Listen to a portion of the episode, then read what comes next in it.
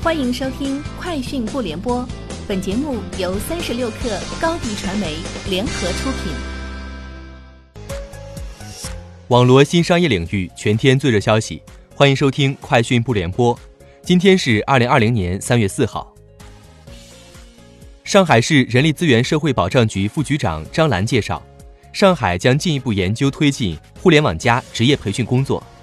此次疫情期间，企业线上培训补贴为今后推进线上职业培训工作提供了一种模式和借鉴。我们将抓紧启动线上线下融合开展职业技能培训的政策措施调研工作，全面推动本市职业技能提升行动计划。三十六氪获悉，美团单车通过大数据提取复工指数发现，共享单车的使用迎来春节假期后的一轮恢复性增长。美团单车大数据显示。上周工作日的全国骑行量较两周前增长约百分之八十六，较春节日均增长约百分之九十四，通勤人数明显增多。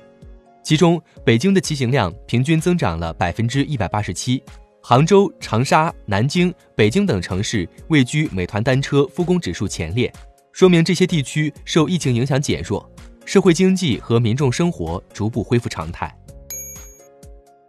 天眼查数据显示。三月三号，哈罗出行的运营主体上海军政网络科技有限公司发生工商变更，经营范围新增票务代理服务、工业设计服务、广告发布、货物进出口等。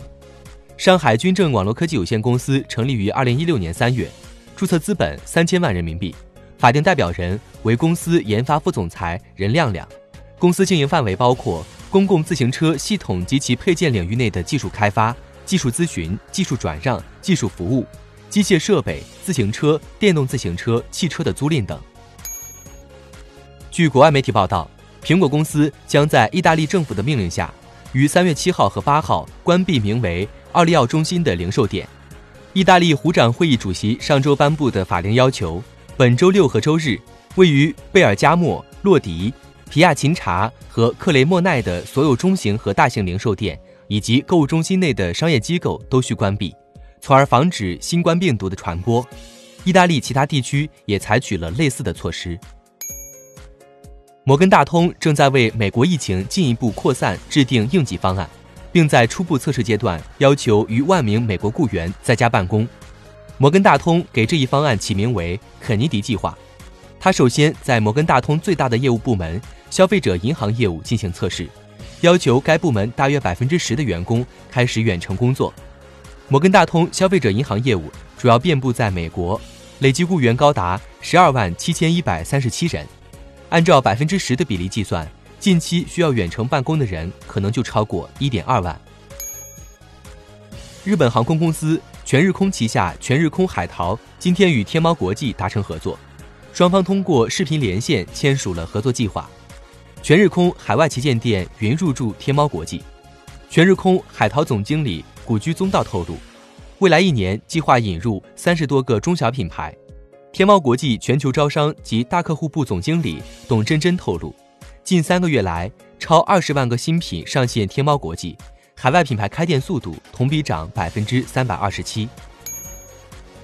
据外媒报道，特斯拉已开始为 Model S 和 Model X 推出新的里程提升软件更新。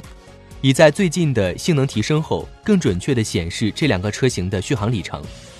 最新的软件更新版本为二零二零点四点一一。